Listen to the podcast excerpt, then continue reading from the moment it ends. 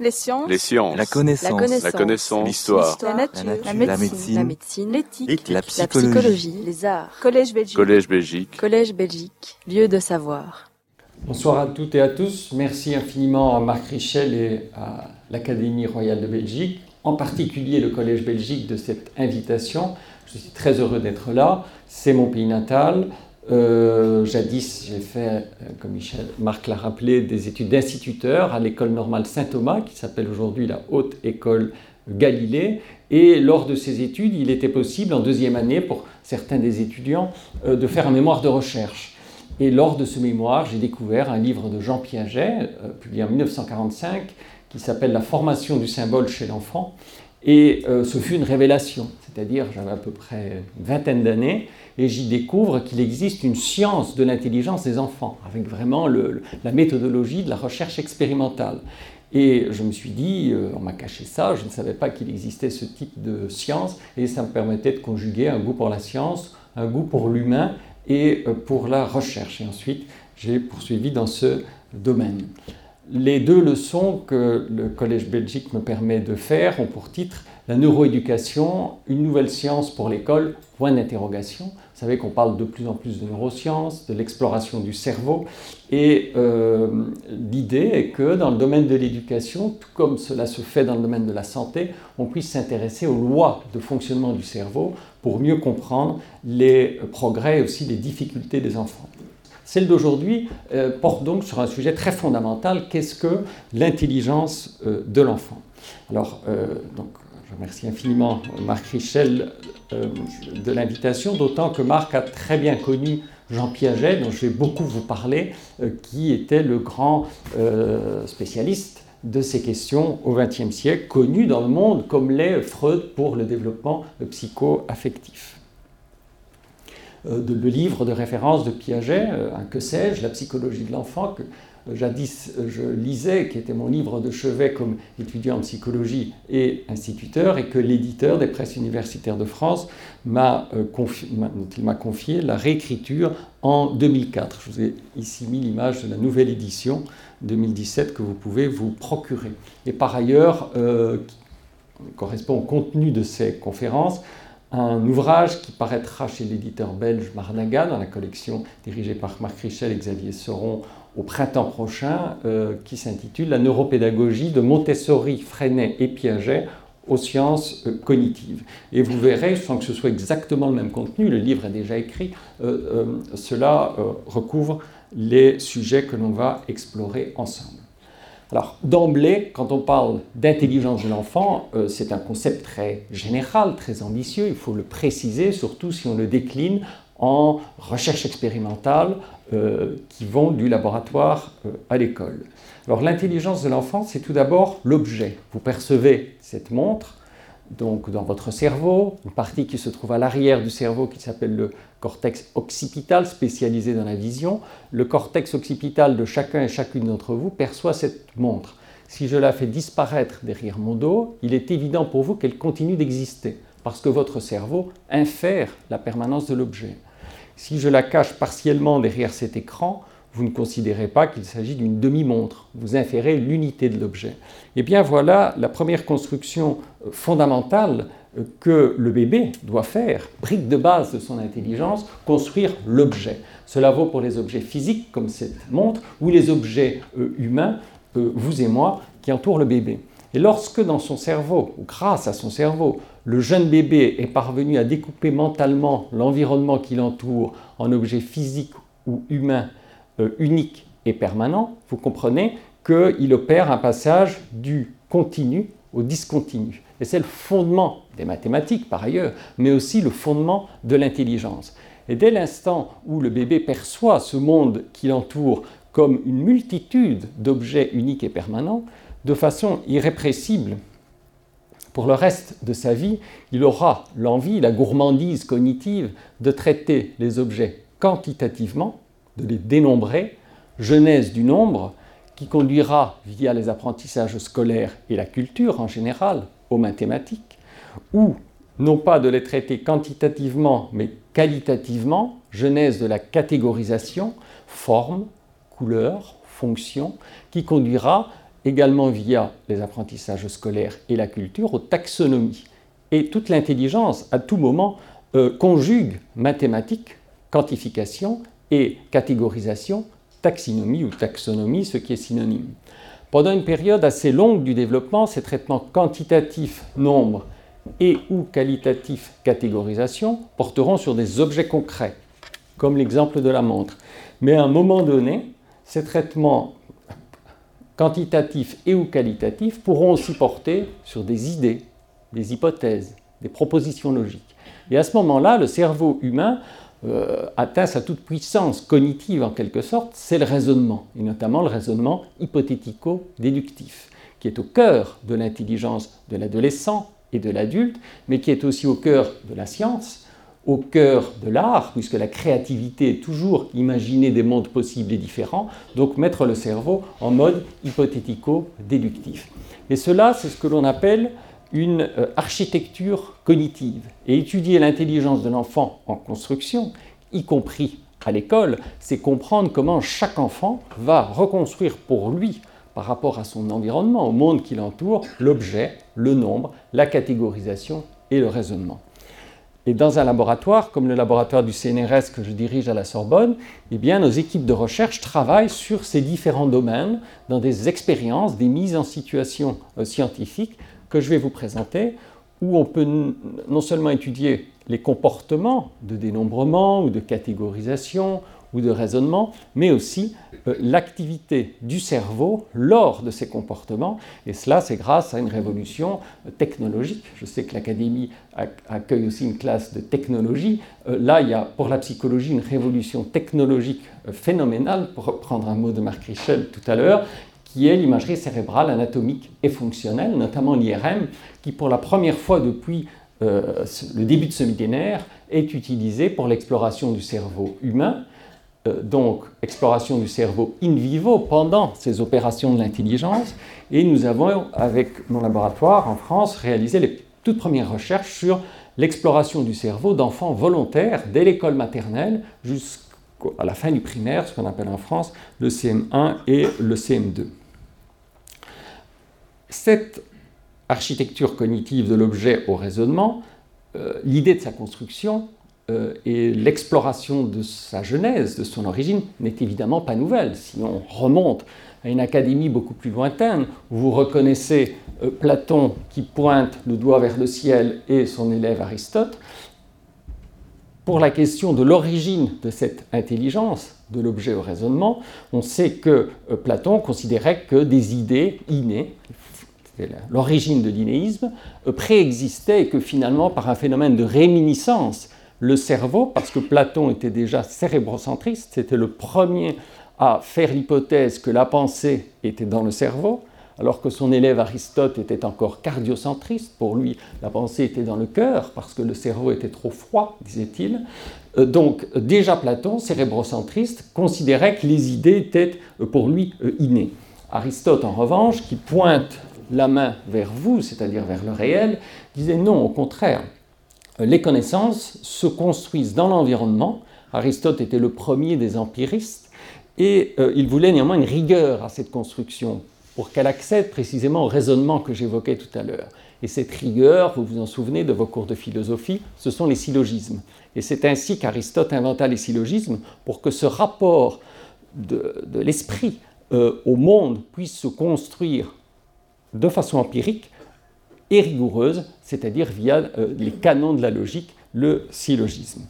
Ces deux positions inéistes et euh, empiristes euh, sont encore au cœur des débats tout à fait contemporains à propos du cerveau. Vous allez voir que certains chercheurs considèrent que déjà chez le bébé, il y a des compétences très précoces, innées, et d'autres, à l'instar de Piaget, vont continuer à plutôt s'intéresser au, à l'empirisme, on verra que c'est le constructivisme dans l'interaction avec euh, l'environnement. L'histoire de la psychologie a ainsi été euh, animée euh, par ces deux débats, inéisme et empirisme, repris par Descartes qui était inéiste, Locke qui était empiriste, Kant qui était à nouveau inéiste avec les a priori de l'entendement, et le seul et le premier, après deux millénaires, au XXe siècle, à avoir réalisé une synthèse épistémologique magistrale entre euh, l'inéisme issu de Platon et l'empirisme d'Aristote, c'est Jean Piaget qui a fondé en épistémologie et en psychologie de l'enfant ce que l'on appelle et qu'il a appelé une troisième voie, le constructivisme. À savoir qu'il y a déjà un certain nombre de compétences euh, précoces. Piaget parlait d'a priori euh, fonctionnel, d'un inéisme fonctionnel dans certains euh, schèmes d'interaction avec l'environnement, mais l'essentiel pour Piaget se construisait par l'expérience, par l'action de l'enfant, et en ce sens, il rejoignait Aristote, surtout que pour Piaget, le but de ce développement, c'était l'intelligence logique, logico-mathématique, c'est-à-dire les fameux syllogismes d'Aristote, euh, révisé ou simplifié par Descartes dans sa méthode et ses règles pour la direction de l'esprit. Euh, cette synthèse, on la doit donc à un psychologue. C'est un psychologue de l'enfant qui finalement a proposé euh, une synthèse de l'inéisme et de l'empirisme. En parallèle, comme vous le voyez sur cette fresque que j'ai représentée, historique, la naissance et l'émergence de la biologie, de Darwin, au XIXe siècle. Et c'est aujourd'hui euh, ce sont ces deux chemins que l'on peut articuler dans l'imagerie cérébrale du cerveau de l'enfant en développement, parce que les technologies d'imagerie cérébrale fonctionnelle sont évidemment à l'origine une invention de biologie en lien avec l'informatique et euh, des phénomènes tout à fait euh, psychologiques. Après ce résumé très rapide de l'histoire, qu'il est toujours bien de rappeler pour les origines des questions les plus contemporaines, reste la question du progrès. Qu'est-ce qu'on appelle le progrès? Pour passer précisément de l'objet au raisonnement avec un constructivisme qui ferait la synthèse entre ce qui est inné et ce qui est euh, acquis. Piaget avait une conception très linéaire du progrès. Je le rappelle pour ceux d'entre vous qui ne l'auraient pas étudié, une succession de stades sensorimoteurs, préopératoires, encore très intuitifs qui correspond à la période de l'école maternelle, opératoire concret à partir de 7 ans, l'âge de raison, où pour Piaget, l'enfant avait de façon concrète ses opérations logiques de catégorisation, de dénombrement, et enfin, à l'adolescence et à l'âge adulte, le stade de la logique, du raisonnement hypothético-déductif que Piaget appelait formel. Euh, Piaget avait donc un modèle du développement cognitif qu'on peut appeler incrémental, c'est-à-dire hiérarchique, de stade en stade. Certains le euh, caricaturent même ou le résument comme un modèle dit de l'escalier. Alors, en fait, et peut-être que dans l'esprit d'un certain nombre d'entre vous, c'est encore le modèle que vous avez du développement cognitif de l'enfant. Ce modèle est très ancré dans notre culture, dans notre façon de penser. Depuis le siècle des Lumières, euh, Diderot ou Condorcet ont développé cette idée d'un progrès linéaire qui ferait qu'avec la science, euh, la technologie, peu à peu, euh, nous deviendrions de plus en plus intelligents et aussi nous vivrions dans un monde en paix, heureux. On sait que ce n'est pas le cas. Les phénomènes ultra-contemporains comme le terrorisme mondial nous montrent combien cette vision linéaire du progrès des sociétés et de la disparition du barbarisme euh, euh, grâce euh, à l'éclairage de la science, est inexact. Vous allez voir qu'en fait, dans le développement de l'enfant, ce modèle par stade linéaire et hiérarchique du progrès qui nous venait de Piaget est aujourd'hui critiqué, remis en question à partir d'observations plus fines des comportements et du chemin dynamique et non linéaire du développement neuronal dans le cerveau. Il y a eu, encore un mot d'histoire pour l'introduction, un débat très important euh, au milieu des années 70 entre Noam Chomsky, linguiste, inéiste comme l'était Platon, et Jean Piaget, déjà constructiviste, ainsi que je vous l'indiquais euh, tout à l'heure. Ce débat était très vif, les deux hommes ne se sont pas euh, entendus, néanmoins, cela a dégagé deux pistes, deux voies de recherche. L'une qui reste très inéiste, fondée soit sur l'observation du bébé, donc l'état initial, soit sur l'observation de l'adulte, l'état final, qui était incarné en France et dans le monde par Chomsky, Jacques Meller, Jean-Pierre Changeux, Stanislas Dehaene aujourd'hui, et euh, par ailleurs d'autres psychologues qui, dans la suite épistémologique de Piaget, dont je fais partie, euh, essayaient quand même de euh, s'intéresser à la construction des connaissances et de l'intelligence tout au long du développement. Mais on ne pouvait pas ignorer euh, toutes les découvertes sur les compétences précoces du bébé qu'avait ignoré Piaget. Et vous allez voir que les nouveaux modèles tiennent en même temps compte de ces capacités innées pour certaines ou très précoces, ignorées par Piaget, et de l'idée qu'il y a encore beaucoup de défis neurocognitifs, un néoconstructivisme que l'enfant doit relever au cours du développement. Et on peut dire aujourd'hui que l'opposition qui remonte à l'Antiquité, Platon, Aristote, entre innéisme et empirisme ou inné et acquis n'a plus de sens dans les observations et découvertes scientifiques contemporaines. Le cerveau humain est extraordinairement équipé depuis le début de la vie. Je vais vous en donner quelques exemples, pour le nombre par exemple.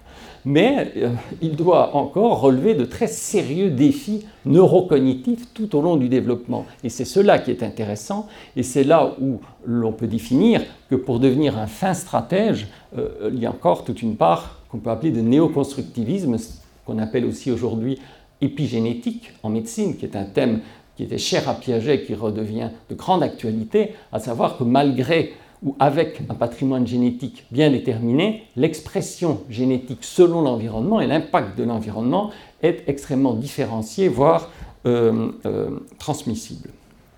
Ce qui fait que, et c'est résumé par ce double schéma, euh, on considère aujourd'hui que le développement de l'enfant, donc ici vous avez en abscisse les âges, donc ça, c'est l'ontogenèse, de la naissance à l'âge adulte, deux cas de figure.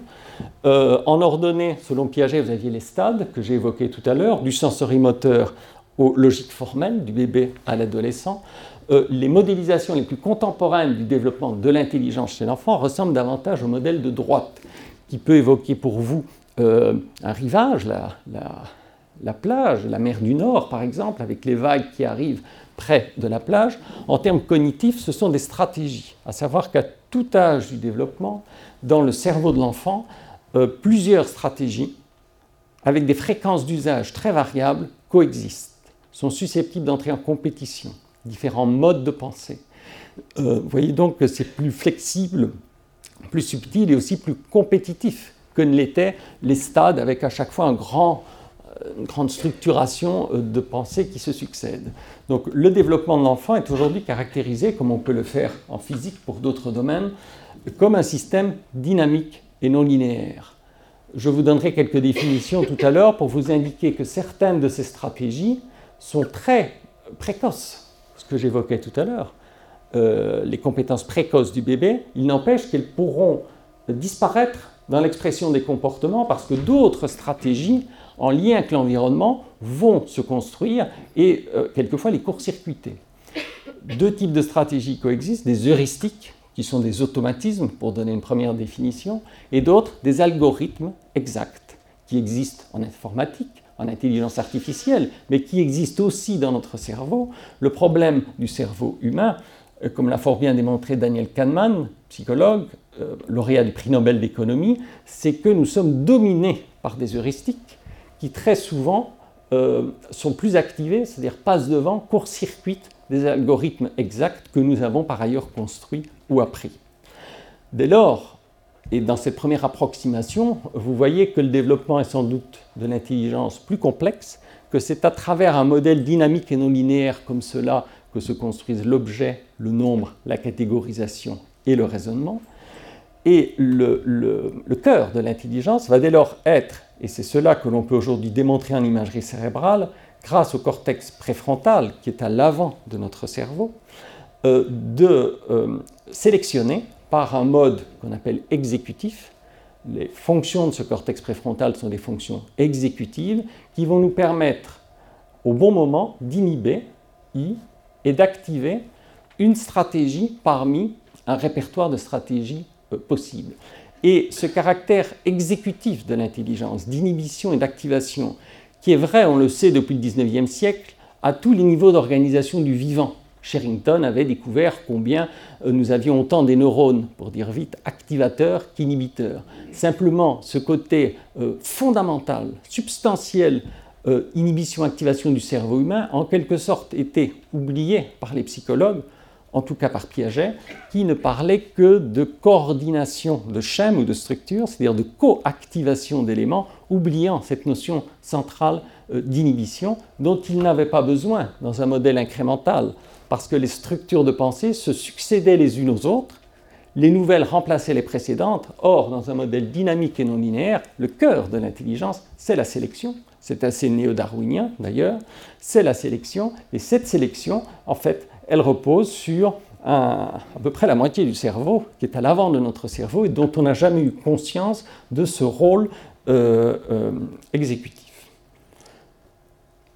Pour vous donner des définitions plus précises que vous retrouverez, puisque les diapos seront mis à disposition de l'Académie, ces fonctions exécutives dont je viens de parler opèrent comme un filtre attentionnel en mémoire de travail, représenté par ce carré, filtre inhibiteur, suivi d'une activation.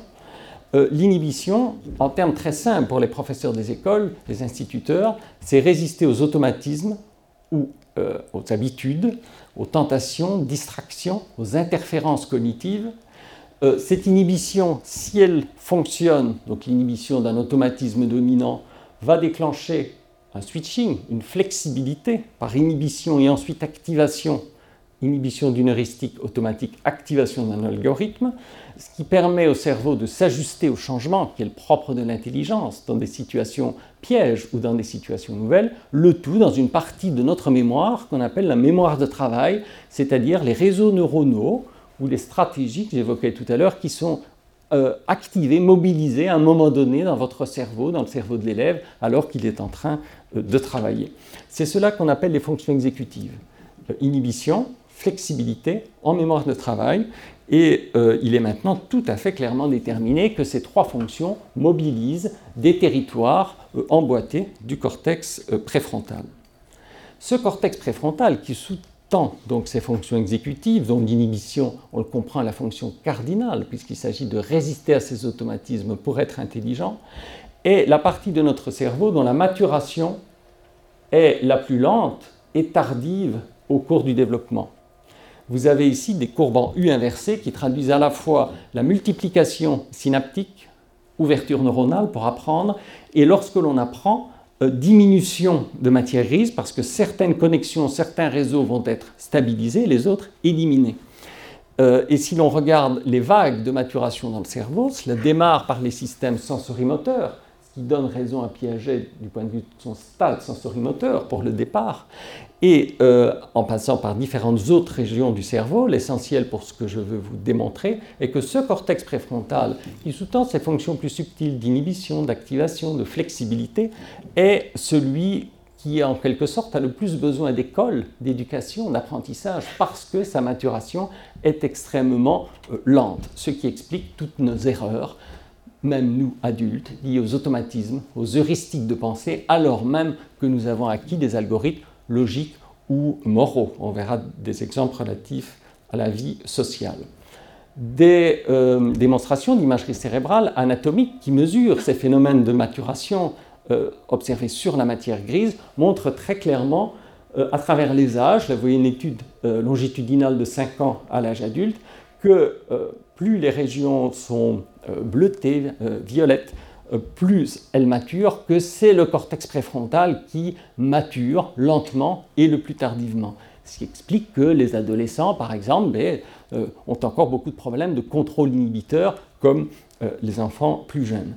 On verra aussi que cette maturation tardive explique que l'on reste toujours très fragile nous-mêmes à l'égard de l'inhibition de nos automatismes, parce que c'est la région qui a été la plus euh, sujette à erreur. Et donc peut-être, et ça sera mon message, euh, l'école n'a pas euh, suffisamment entraîné les fonctions. Nous allons voir maintenant, pour l'architecture cognitive que j'ai décrite tout à l'heure, comment, pour chacune de ces notions, on peut et on doit aujourd'hui explorer les phénomènes d'intelligence en termes d'inhibition, d'activation et de modèles dynamiques et non linéaires du développement. Je commencerai par l'objet, ensuite un exemple sur le nombre. Je n'aurai sans doute pas le temps de parler de la catégorisation, conduite de tri, mais si cela vous intéresse, je répondrai à vos questions. Et un exemple enfin concernant le raisonnement qui permettra de donner des illustrations pour l'adolescent euh, et l'adulte. Concernant la permanence de l'objet, c'est l'exemple de la montre que j'indiquais euh, tout à l'heure. Euh, Piaget avait fait cette observation très euh, euh, solide et répétée dans tous les laboratoires du monde concernant ses propres bébés, son fils Laurent. Et lorsque Piaget revenait de l'université de Genève, jeune professeur, dans son chalet, et que son fils Laurent était assis sur le canapé, Piaget prenait sa montre, la faisait disparaître sous un coussin et observait que pendant les premiers mois de sa vie, son fils n'allait pas rechercher l'objet. Euh, Piaget disait il n'a pas encore le concept de permanence de l'objet, à savoir que euh, c'est un percept et non un concept. Dès lors, lorsqu'il disparaît, il n'existe plus. Mais vers six mois, l'enfant devient capable d'aller rechercher l'objet disparu derrière un écran. Et à ce moment-là, enfin psychologue, Piaget euh, avait essayé de complexifier la situation et déplacer la montre sous un autre coussin équidistant. Donc la difficulté motrice est la même. Euh, les deux sont aussi visibles l'un que l'autre et euh, observe que l'enfant, eh bien, vous avez ici le dispositif, l'enfant qui a parfaitement vu disparaître l'objet derrière l'écran A va, en premier lieu, être capable de le rechercher. Ensuite, l'enfant voit l'objet disparaître derrière l'écran B, l'autre coussin. Néanmoins, le bébé, entre 6 mois et 1 an, ce qui est très long, entre 8 mois pardon, et 1 an, va continuer d'aller rechercher l'objet sous A et non pas sous B. Alors qu'il sait qu'il est sous B, il l'a vu disparaître sous B. Ce que Piaget a appelé l'erreur à B, erreur célèbre. Vous allez voir que c'est un premier exemple d'heuristique, d'automatisme. Et cette erreur à était pour Piaget un signe du fait que, euh, au sein du stade sensorimoteur, l'enfant n'avait pas encore atteint le sous-stade solide de la permanence de l'objet qu'il atteignait, selon lui, à l'âge d'un an. Un an, premier anniversaire, Piaget disait, vous voyez, l'enfant a la permanence de l'objet parce que l'erreur à disparaît. Ce qui veut donc dire que le bébé, à ce moment-là, lorsque l'objet disparaît sous A, il ira le chercher sous A, premier coussin. Lorsque l'objet disparaît sous B, il ira bien aussi le chercher sous B. Le problème est que, après Piaget, et justement dans ce courant que j'évoquais tout à l'heure de recherche des compétences très précoces, voire selon certains innées du bébé, d'autres chercheurs ont démontré que dès 4-5 mois, au niveau visuel, par des surprises visuelles mesurées par vidéo et calcul statistique du temps de fixation visuelle du bébé, euh, les bébés perçoivent très bien la permanence de l'objet. Je vous passe les détails du dispositif, mais euh, l'objet, c'est le, le, cube violet. Un écran se lève en rotation, cache à un moment donné le cube violet, et dans une condition expérimentale, l'écran continue sa rotation et traverse en quelque sorte la solidité de l'objet ainsi que sa permanence, et dans une autre condition, l'écran s'arrête à un moment donné, ce qui est logique si l'on présuppose la permanence du cube derrière l'écran en rotation, et revient vers le bébé. Et que ce dispositif ingénieux et des effets de miroir, des tas de contrôles, les chercheurs ont découvert que dès 4-5 mois, le bébé dispose de cet algorithme, de ce concept élémentaire de permanence de l'objet. Les bébés savent très bien que le bloc continue d'exister derrière l'écran en rotation. Vous comprenez qu'à ce moment-là apparaît, comme souvent en science, et c'est ça qui est intéressant, un paradoxe. Pourquoi tout en est ayant la permanence de l'objet, l'enfant va-t-il faire pendant plusieurs mois encore et jusqu'à l'âge d'un an? Hein, vous voyez un décalage de 8 mois, c'est énorme pour la vie d'un bébé, c'est la moitié de la vie d'un bébé, va faire pendant toute cette période l'erreur à nommer. Euh, et on a pu montrer, je vais vous résumer quelques découvertes, que euh, c'est le début de la maturation du cortex préfrontal, et à ce moment-là, si on réanalyse les choses comme je vous l'ai proposé euh, au début, vous comprenez que la difficulté pour l'enfant n'est pas tant de se souvenir de la permanence de l'objet derrière A ou B, mais est, dans son cortex préfrontal, d'inhiber un automatisme moteur, une heuristique, qui dans ce cas-là est, dans son cerveau, le geste pré-programmé vers A. Il a déjà un geste programmé vers A parce qu'il est allé rechercher l'objet préalablement vers A. Donc ce geste pré-programmé vers A, cette ébauche motrice qu'on peut aujourd'hui visualiser dans les régions prémotrices euh, du cortex euh, euh, de l'enfant, ces régions prémotrices dominent. C'est une stratégie dominante et cette heuristique d'ébauche prémotrice doit être inhibée pour activer le geste vers B. Et c'est déjà là la genèse, le début de la flexibilité. C'est sur cet exemple, parce que je souhaitais qu'il y ait un exemple concret pour ajouter les définitions, que je vais reprendre les définitions précises d'heuristique et algorithme, qui sont ces stratégies qui peuvent entrer en compétition dans l'esprit et le cerveau de l'enfant. Dans l'exemple que l'on vient de voir, l'heuristique, c'est le geste préprogrammé vers A. C'est une heuristique motrice. L'algorithme exact, le comportement qui correspond, c'est le geste programmé vers B, qui est sous-tendu par la conscience de la permanence de l'objet à travers ses déplacements dans l'espace, c'est-à-dire de A vers B. Si le bébé décline cet algorithme euh, exact, dont tout porte à croire qu'il le maîtrise depuis plusieurs mois, euh, il devrait réussir. Or, l'heuristique, qui est une stratégie très rapide, très efficace, donc économique pour le cerveau, qui marche très bien, très souvent, mais pas toujours, c'est d'aller rechercher l'objet à l'endroit où on l'a trouvé intérieurement. De surcroît, Piaget répétait souvent cette situation, s'amusait à euh, faire disparaître l'objet au même endroit, donc le bébé répétait, ce qui renforce l'heuristique, euh, d'où la difficulté accrue d'inhiber cette heuristique motrice de gestes préprogrammés vers A. S'il l'inhibe, et c'est là tout le défi de cet tâche-là, il parvient à ce moment-là à activer la connaissance qu'il a de la disparition de l'objet derrière B. Alors ceci est très important parce que ça veut dire que dès la construction de la brique de base de l'intelligence, souvenez-vous de l'architecture cognitive de l'objet au raisonnement, dès la construction de ces briques de base sont déjà euh, insérés ces mécanismes exécutifs d'inhibition et d'activation du cortex préfrontal. Et après, ça va se décliner pour le nombre, pour la catégorisation, pour le raisonnement, à propos de stratégies qui seront plus complexes. Donc, articuler avec ces notions d'heuristique et d'algorithme, l'inhibition, c'est la capacité exécutive à résister aux heuristiques, les bloquer, euh, pas pour toujours, puisqu'elles marchent très souvent, ce sont nos automatismes, ils sont utiles les automatismes, les bloquer à un moment donné, dans une situation donnée, et les psychologues s'intéressent toujours à des situations particulières et à l'adaptation par l'apprentissage dans des situations particulières, donc inhiber à un moment donné une heuristique pour activer l'algorithme lorsque l'heuristique induit en erreur. Et cette erreur à nommer, c'est l'ancêtre cognitif en quelque sorte des biais et erreurs de raisonnement euh, de l'adulte et aussi de l'adolescent que nous allons voir euh, tout à l'heure.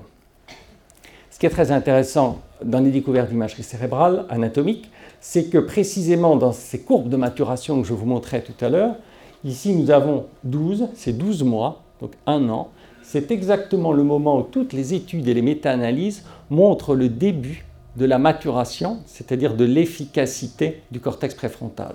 C'est ici que la courbe commence à diminuer, ça veut dire que dans certains domaines, le cortex préfrontal va être efficient, et en particulier dans le domaine moteur.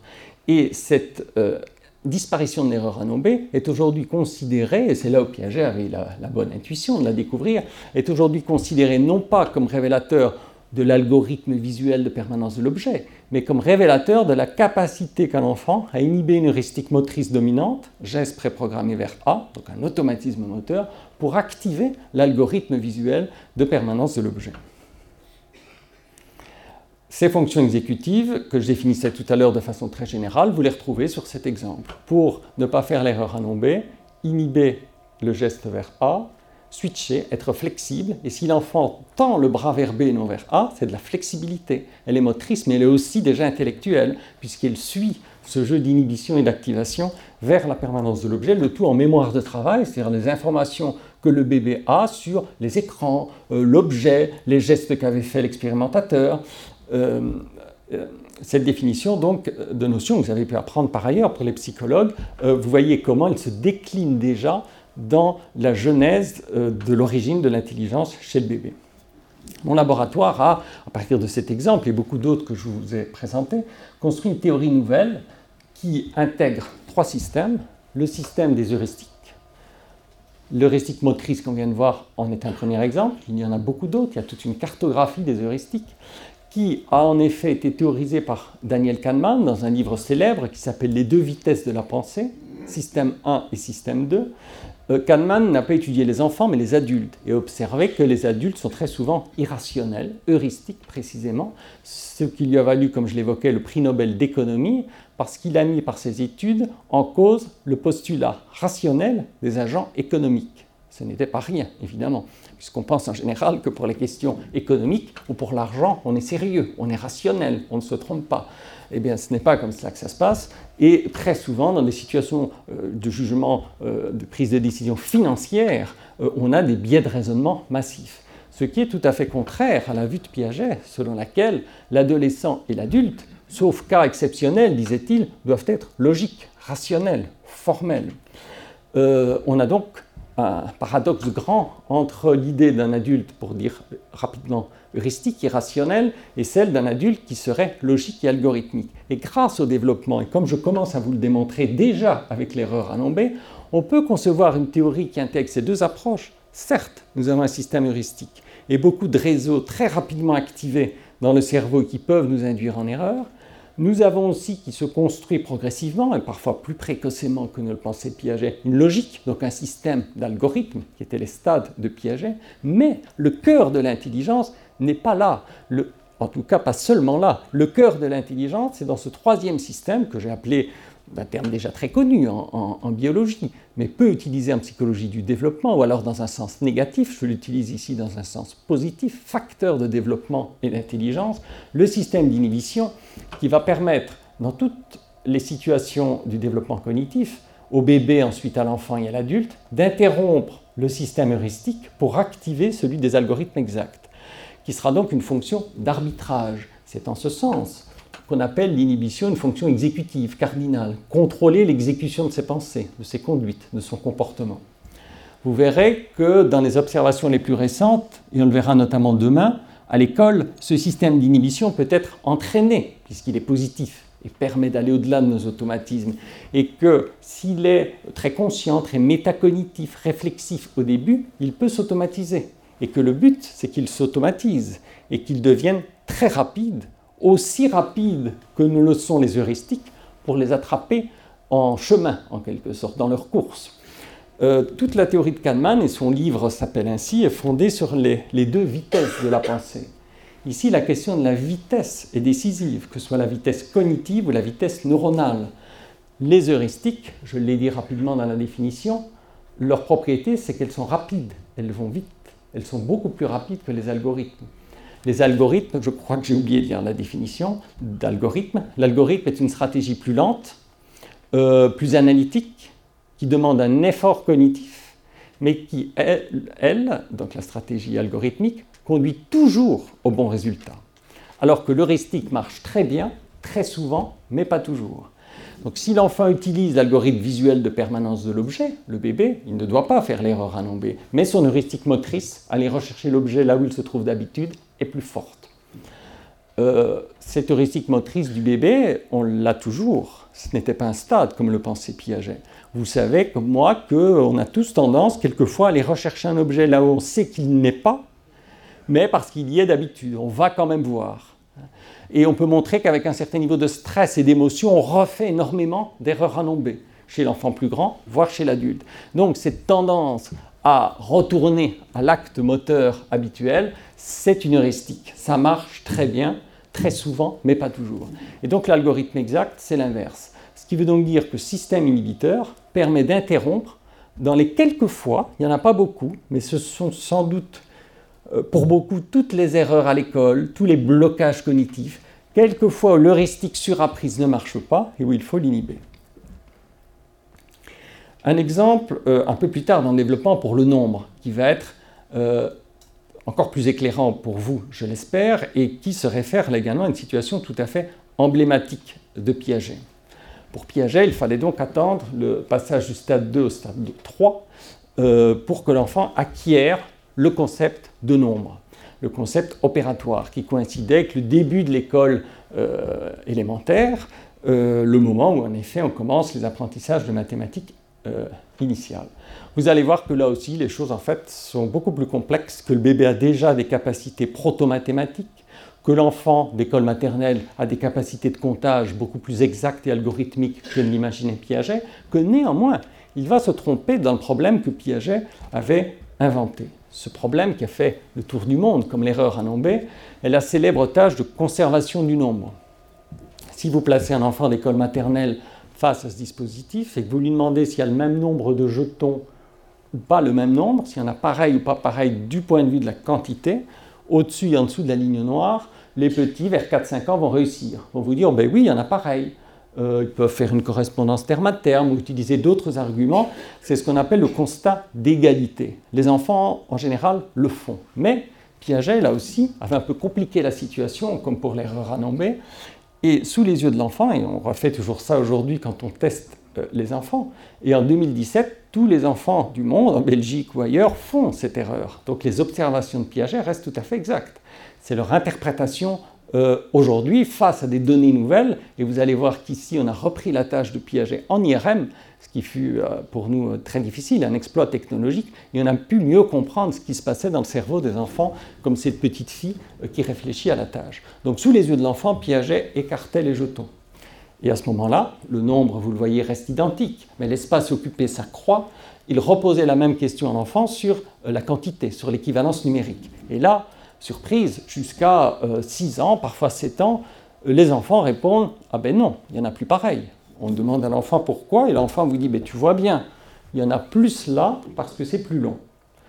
Piaget disait L'enfant est au stade préopératoire, stade 2. Il disait aussi l'enfant est intuitif, il est enfermé dans son intuition spatiale. Piaget disait même que l'enfant est emprisonné dans ses intuitions. Et ce n'est qu'au stade suivant, grâce à la logique, à des opérations réversibles et d'autres choses, euh, que l'enfant réussit cette tâche et parviendra après 6-7 ans à dire ben non, c'est pareil, il y en a toujours le même nombre, tu peux les rapprocher, euh, où l'enfant va faire le double comptage on a longtemps cru à l'interprétation de Piaget, à savoir qu'en effet, euh, c'était cette tâche, comme d'autres, l'inclusion des classes pour la catégorisation, par exemple, ou toutes les conservations hein, de liquides, de substances, de volumes, euh, toutes ces tâches euh, échouées en maternelle et réussies de façon synchrone à partir de 6-7 ans, au début de l'école primaire, toutes ces tâches révélaient le changement de stade. Je rappelle que Piaget était structuraliste, comme l'était à l'époque Lévi-Strauss, et que c'était la mode structuraliste en sciences humaines. Donc cette idée de stade qui correspond à des structures qui se succèdent et que chaque structure euh, exige le synchronisme euh, de réussite dans des domaines très variés, conservation du nom, mais aussi, comme je l'évoquais, toutes les autres conservations, voire l'inclusion des classes, paraissait très cohérent. C'était convaincant. Mais ce n'est pas parce que c'est convaincant en science que c'est exact. Euh, D'où sont venues les contradictions? Ben, Je refais un bond en arrière, puisque le développement est dynamique et non linéaire, chez le bébé. On sait aujourd'hui, ça en effet, c'est après le débat Piaget-Chomsky, ce sont des études qui, en dehors du langage, ont été faites pour le nombre, les compétences proto-mathématiques, que très tôt, euh, les bébés font des maths, entre guillemets. Je vous en donne quelques exemples. Le plus intéressant par rapport à la situation de conservation du nombre que je viens de vous présenter, et ce type de dispositif que vous voyez ici, sans que je rentre dans le détail, euh, je vous indique que le bébé perçoit simplement visuellement, donc on est bien avant deux ans, le langage articulé n'existe pas encore, l'intelligence du bébé est testée via ses réactions visuelles. Euh, Théodule Ribot, qui fut un grand psychologue, fondateur de la psychologie française, disait dans un livre sur la psychologie des sentiments, publié à peu près en 1900, que la surprise chez le bébé est la première forme de sentiment intellectuel. Et c'est ce qui est utilisé aujourd'hui comme technique expérimentale en sciences cognitives pour évaluer l'intelligence des bébés avant l'émergence du langage, c'est la surprise visuelle. Est-ce que les bébés sont surpris pour certains événements par rapport à d'autres? S'ils transgressent, par exemple, la permanence de l'objet, ce qu'on a vu tout à l'heure avec l'écran qui euh, continuait sa rotation malgré la présence de l'obstacle si le bébé est surpris par cette scène, qui est, magique, qui est impossible physiquement, il y a un trucage, euh, c'est qu'il dispose du concept de permanence de l'objet. De la même façon, pour le nombre, cette technique de, magie ou de surprise visuelle a été utilisée et a révélé que dans les dispositifs où les alignements de jetons changeaient soit par leur longueur, soit par leur nombre, très très tôt, les bébés détectent l'invariance du nombre par rapport à la longueur. C'est-à-dire sont surpris quand le nombre de jetons change d'une présentation à l'autre, mais pas si c'est simplement l'espace qui a changé. Donc cet algorithme même, et là on est au cœur de ce que Piaget appelait la conservation du nombre, l'algorithme d'invariance du nombre par rapport à la longueur existe déjà de façon exacte dans ces situations-là, très proche de l'épreuve de Piaget, euh, au niveau visuel dès 4-5 mois. Ce qui euh, est un exemple de ce que j'évoquais théoriquement au début, de capacité chez le bébé, donc au tout début de l'ontogenèse, déjà très élevée dans des domaines où pour Piaget on en était encore euh, qu'à deux stades précédents, puisqu'on est qu'au sensorimoteur. D'autres études aussi très célèbres ont révélé durant les années 90, confirmé durant les années 2000, que dès 4-5 mois, et ça intéresse en général les instituteurs, qui souffrent beaucoup à apprendre ces opérations arithmétiques élémentaires plus tard en classe, dès 4-5 mois au niveau visuel, les bébés détectent déjà les erreurs de calcul. Si on leur présente dans un théâtre avec des marionnettes, euh, des euh, événements numériques possibles ou impossibles. Par exemple, 1 plus 1 égale 2, événements possibles, avec un système de, de Mickey qui entre, qui sort, un écran qui cache le Mickey, c'est-à-dire qui va, vous voyez, le bras entre un Mickey, l'écran se lève, va cacher le Mickey, le bébé est à votre place.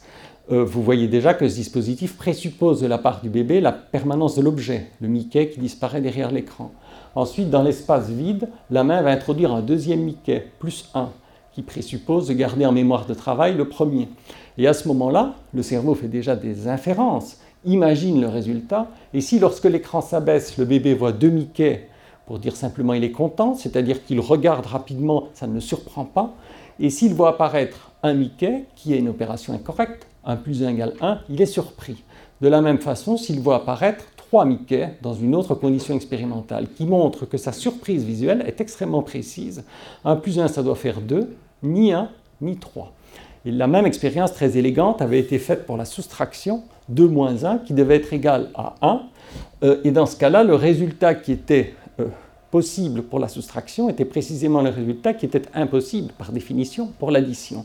Donc de façon extrêmement euh, ciblée, pas du tout liée au hasard, avec un, algorithme arithmétique visuel extrêmement précis, dès 4-5 mois, les bébés détectent des opérations arithmétiques élémentaires que plus tard, à travers le langage, sur le tableau, on a énormément de difficultés à faire euh, acquérir. Autre exemple de connaissance déjà numérique, donc là, on est au deuxième échelon de l'architecture cognitive, le nombre, euh, montré beaucoup plus récemment concernant les statistiques. Euh, très tôt, les bébés, on appelle cela le bébé bayésien, infèrent la probabilité des causes à partir des effets observés. Si sous les yeux du bébé, vous tirez des balles de ping-pong rouges ou blanches d'une boîte, ce qui crée un échantillon, un concept statistique, et qu'à la fin, vous ouvrez la boîte, c'est-à-dire vous révélez la population de balles d'où ce tirage est issu, les bébés sont surpris lorsque la population, ici inattendue, ne correspond pas à l'échantillon. Ici, vous voyez qu'il y a beaucoup de balles rouges et il y avait un certain nombre de balles rouges dominants dans l'échantillon. Là, c'est l'inverse. Ce qui, cette étude sur euh, visuel et aussi beaucoup d'autres sur les sons ont montré que très tôt, les bébés ne perçoivent pas seulement ce qui est indiqué là, les effets observés, qu'ils soient visuels ou auditifs pour le langage, mais à tout moment infèrent, imaginent des structures, des structures abstraites d'où pourraient être issus les événements qu'ils observent. Et ici, c'est typiquement une structure probabiliste, statistique, euh, que les bébés ont déjà euh, imaginée, d'où leur surprise lorsque l'on ouvre la boîte, ce qui veut donc dire que leur activité cognitive ne se limitait pas simplement à percevoir ces objets, mais à imaginer en termes probabilistes, imaginez des séquences d'où ils pourraient être issus. Euh, je vous ai donné la succession de ces trois exemples, la variance du nombre par rapport à la longueur, euh, arithmétique élémentaire, statistique, pour vous dire combien euh, le cerveau du jeune enfant, et ici le bébé, est déjà proto-mathématique, a déjà beaucoup de processus relatifs au nombre avant même l'émergence du langage.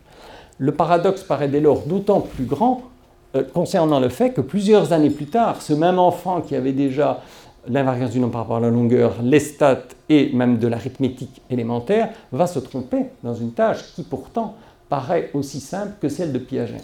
vous vous souvenez de la diapo que j'avais présentée après Chomsky et Piaget en disant mais le développement dans le néoconstructivisme, c'est comprendre plus finement les défis que le cerveau doit encore relever. Ça, c'est un exemple de défi, la tâche de Piaget. Euh, ce n'est pas sans doute parce que l'enfant n'a pas l'algorithme d'invariance du nombre par rapport à la longueur. On vient de le voir qu'il avait déjà beaucoup plus tôt. Simplement, dans cette situation-là, il est incapable d'inhiber autre chose qui vient court-circuiter l'algorithme d'invariance du nombre par rapport à la longueur. Et cette autre chose, euh, vous allez le voir, donc, nécessite euh, le système d'inhibition que je viens d'évoquer, mais nécessite d'identifier l'heuristique, l'automatisme, l'équivalent de l'erreur à tout à l'heure, euh, l'automatisme qui crée euh, l'erreur dans la situation piagétienne. Vous l'avez sous les yeux. Parmi vous des, professeur d'école maternelle, vous savez que dans les classes, très souvent, sur les murs ou dans les livres de maths pour petits, on les a à peu près tous analysés, toute la littérature enfantine, on apprend la suite des nombres de 1 à 10 avec, c'est très fréquent, soit des animaux comme ici, soit des fruits ou des petites vignettes que l'on dispose. Euh, l'enfant apprend à compter 1, 2, 3, 4, 5 jusqu'à 10 et vous voyez qu'il voit 1, une girafe, 2, deux hippopotames, 3, 3 crocodiles, etc explicitement, en termes d'apprentissage explicite, le professeur apprend à l'enfant la suite des nombres.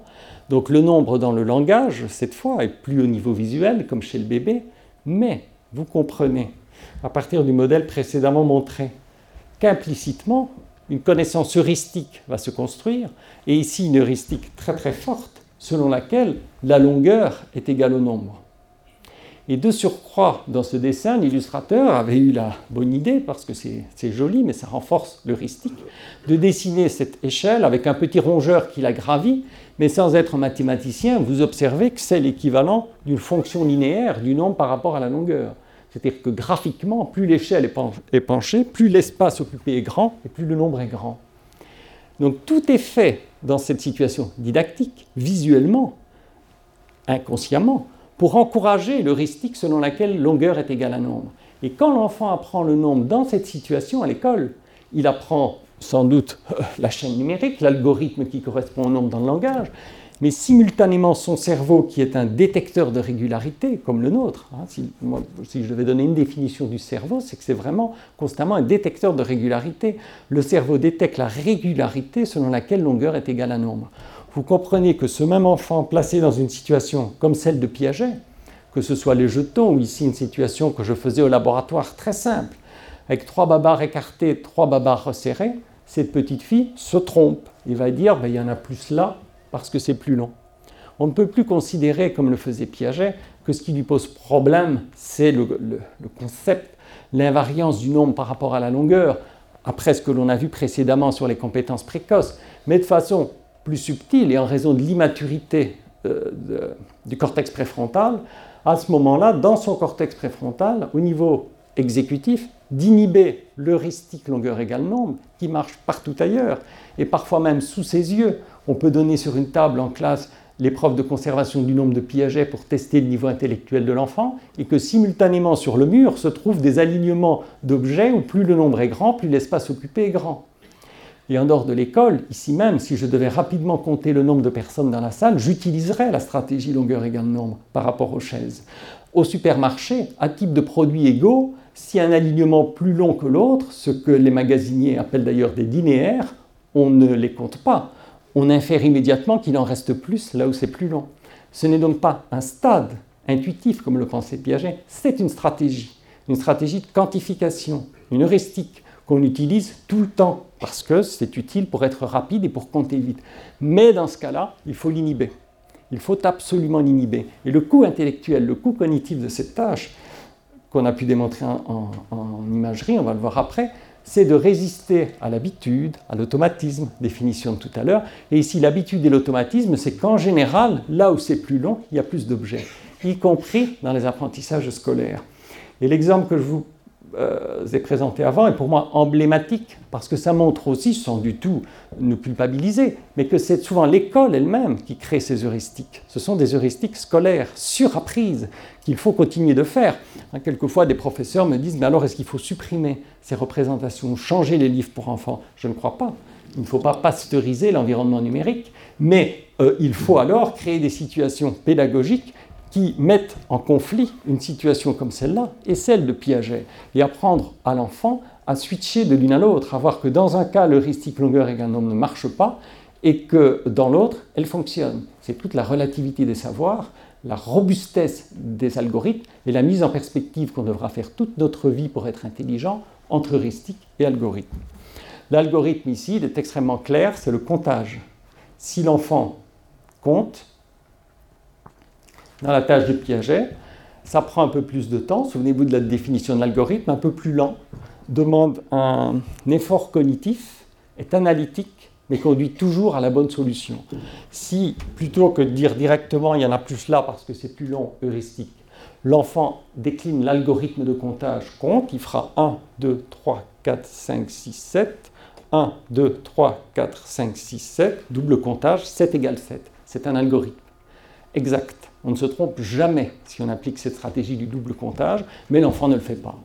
Et euh, en général, il ne le fait pas, et à un moment donné, euh, grâce au développement ou à l'apprentissage, euh, il parviendra à le faire. Vous voyez déjà dans ces deux exemples, l'objet chez le bébé avec l'erreur à nombre et le nombre ici pour la conservation du nombre, c'est que c'est un défi toujours recommencé, celui de l'inhibition des heuristiques. Le bébé parvenu à inhiber une heuristique motrice pour l'erreur à nombre, mais son cortex préfrontal qui est toujours en construction, dans un domaine nouveau comme le nombre et les mathématiques, va à nouveau être piégé par des heuristiques, tout comme nous-mêmes adultes sommes piégés par des biais de jugement et de raisonnement.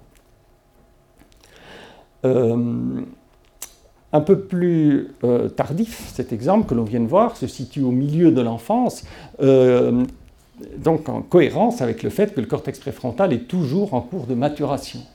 L'exemple du nombre se situe ici, vers 6-7 ans. Piaget croyait que c'était un changement de stade lié à la construction de la notion de nombre. On sait aujourd'hui que c'est un moment où des stratégies de quantification, pour certaines très précoces, entrent en conflit donc des algorithmes de comptage ou d'invariance du nombre par rapport à la longueur, entrent en conflit avec une heuristique construite par l'école, construite par la culture, telle longueur égale nombre. Et qu'être intelligent dans ce cas-là, ça va être, lors de la tâche, d'inverser le poids de ces deux stratégies et d'être capable, au niveau exécutif, d'inhiber longueur égale nombre pour activer l'algorithme de comptage. Et c'est ça qui se passe dans la réussite à l'épreuve de Piaget. C'est ce mécanisme-là qu'on appelle une microgenèse, une adaptation au conflit lors de quelques dizaines de secondes, euh, dans certaines situations, vous verrez de millisecondes, c'est cette adaptation au conflit qui fait que l'enfant est intelligent. Pour le bébé, il inhibait le geste programmé vers A pour activer le geste vers B. Ici, il doit inhiber, stratégie plus complexe, l'heuristique longueur égale nombre pour activer l'algorithme de comptage. Alors cela, comme c'est une tâche quand même très emblématique et qui euh, a aussi fait le tour du monde, longueur égale nombre, on voulait vraiment en avoir le cœur net en construisant une expérience d'imagerie cérébrale anatomique et fonctionnelle où les enfants vont aller dans l'IRM, des enfants d'école maternelle et ensuite des enfants plus grands, et vont avoir à résoudre la tâche de Piaget. je puis vous dire que beaucoup de collègues m'ont dit mais pourquoi c'était formidable d'utiliser la technologie d'IRM, mais pourquoi reprendre les tâches de Piaget? Tout le monde sait que Piaget s'était trompé, que le nombre existe beaucoup plus tôt. Euh, au contraire, moi j'ai absolument tenu, là c'était de la résistance épistémologique, à comprendre ce qui se passait dans la tâche de Piaget, puisque les enfants se trompent toujours. Même si les bébés sont très compétents, au plus compétents qu'on imaginait en mathématiques, pourquoi l'enfant se trompe dans la tâche de Piaget? Et là, sans doute, comme dans une enquête policière, on touche à ce qui est vraiment le cœur du développement de l'intelligence. Et chez tous les enfants que vous avez sous les yeux, de la grande section donc au CM1, CM2, chacun que vous voyez là a passé une IRM, comme le fait l'enfant sur cette photo, et a eu à résoudre la tâche de Piaget. Certains sont trompés, on regarde ce qui se passe dans leur cerveau, et d'autres ont réussi. Euh, c'est important de montrer ce qu'on appelle un échantillon en psychologie, c'est-à-dire un groupe d'humains, ici de petits humains qui ont participé à cette expérience, parce que quelquefois, quand on voit des images du cerveau, on oublie qu'il y a des sciences humaines derrière. Et la psychologie, je cite le dernier livre réédité de Marc Richel sur les sciences humaines, est-ce que ce sont vraiment des sciences? Euh, La psychologie euh, est de plus en plus une science aujourd'hui, mais même avec ces technologies très performantes et l'imagerie du cerveau, ça se construit toujours avec des humains, des groupes d'humains, et ça nécessite aussi un aspect plus, plus, plus clinique et plus fin. Donc c'est à la fois une science humaine et une science de la vie euh, euh, aujourd'hui. Donc tous ces petits ont chacun passé une IRM. Là, vous voyez d'abord qu'ils ont survécu, puisqu'ici on est à la fin de l'expérience. Et à l'expérience, l'image précédente, c'était aussi à la fin de l'expérience. Nous étions dans ce qui s'appelle en France les SP, l'équivalent des UFM, dont j'ai oublié, enfin, haute école, je crois, hein, euh, comme euh, la haute école Galilée, là où on forme les professeurs. Et à la fin de l'expérience, dans l'amphithéâtre de l'IFM, tous les enfants réunis sur l'estrade euh, se présentaient à leurs parents, à leurs familles, à leurs professeurs, et nous venions avec mon équipe de leur montrer ce qui se passait dans leur cerveau. Donc là, c'était vraiment tout à la fin de l'expérimentation. Là, c'est un enfant donné qui, après un mercredi en général, le jour où ils n'ont pas école, avait passé l'IRM, reçoit un cadeau, leur offre un, cadeau, compte tenu du fait qu'on ne rémunère pas les enfants, et tout ça est contrôlé par des lois bioéthiques extrêmement euh, précises en France, et l'enfant est sous le regard de ses parents et de membres de l'équipe. On a aussi imprimé des t-shirts pour l'enfant, il y a écrit Je passe une IRM. Ils conservent en général, et que leurs parents doivent d'ailleurs euh, leur enlever après quelques jours pour les mettre à la machine euh, à laver. Il faut absolument le garder le montrer aux autres enfants de leur classe. Ces détails sont importants parce qu'on fait quand même de la technologie incroyablement performante, de l'IRM 3 Tesla, avec des enfants d'école maternelle qui ne sont pas malades. C'est pour comprendre, dans une perspective de neuroéducation, comment se développe leur cerveau et qu'est-ce qui crée l'échec dans des tâches emblématiques. Donc, je vous ai présenté, pour vous rassurer en effet que les enfants avaient survécu, étaient très heureux de l'avoir fait et veulent revenir, et ils sont d'ailleurs revenus. Mais maintenant, je vais reprendre le fil de comment on construit ce type d'expérience et on en viendra au résultat dans la tâche de conservation du nombre de Piaget. Tout d'abord, en classe, euh, avec un poster comme celui-ci, en petit ou grand format, les enfants réunis sur un tapis devant ce poster, on explique aux enfants ce qu'il y a dans leur tête. On les interroge sur ce sujet. On leur dit d'abord, on parle du corps, puisque le cerveau est évidemment une partie du corps. Euh, on leur dit qu'on peut mesurer le corps, ce qu'ils savent, puisqu'ils peuvent se mesurer leur taille. Et vous savez combien les enfants sont soucieux chaque jour à la maison de mettre une petite barre euh, pour le centimètre ou le demi-centimètre qu'ils ont pris. Donc c'est bien par la notion de taille que l'on peut introduire la mesure du corps. si deux enfants se mesurent avec un mètre ruban, deux fois, trois fois, à chaque fois la mesure sera différente ils vont prendre conscience de l'inexactitude de la mesure. D'où l'instrumentation, la toise. En général, ils ont déjà fait une visite médicale et ont l'expérience de cela. Au final, ça sera pour introduire l'IRM, instrumentation, mesure, exactitude scientifique de la mesure.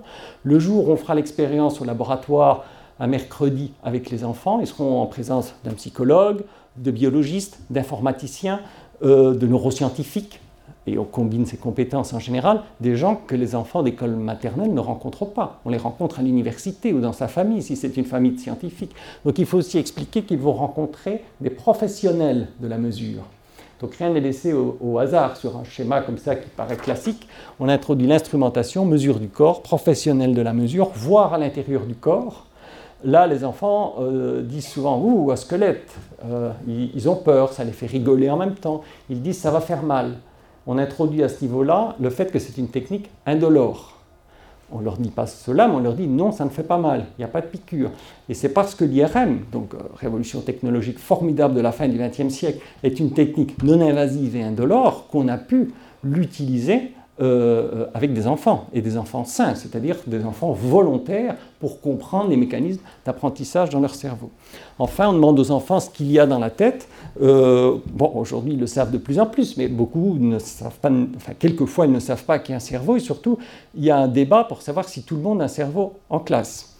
Alors, après une petite discussion, après tout ce que vous pouvez imaginer, est-ce que les filles ont un cerveau, est-ce que les garçons ont un cerveau, euh, qui en a, qui en a pas, on, on, mène le débat, bien évidemment, et rapidement, il y a un consensus pour considérer que tout le monde a un cerveau, mais à quoi sert le cerveau? Et souvent, les enfants disent euh, pour réfléchir, pour faire du calcul. Ce qui est intéressant, ils associent cerveau à difficulté. Et on leur dit, est-ce que pour faire du foot, il faut un cerveau? Ah ben non, disent-ils. On leur dit, ben si, pour faire du foot, il faut un cerveau. Pour respirer, il faut un cerveau. Le cerveau contrôle tout ton corps, c'est le chef d'orchestre de ton corps. Et ainsi, euh, on amène à ce rôle du cerveau, et on dit, pour apprendre à l'école, tu as aussi besoin d'un cerveau.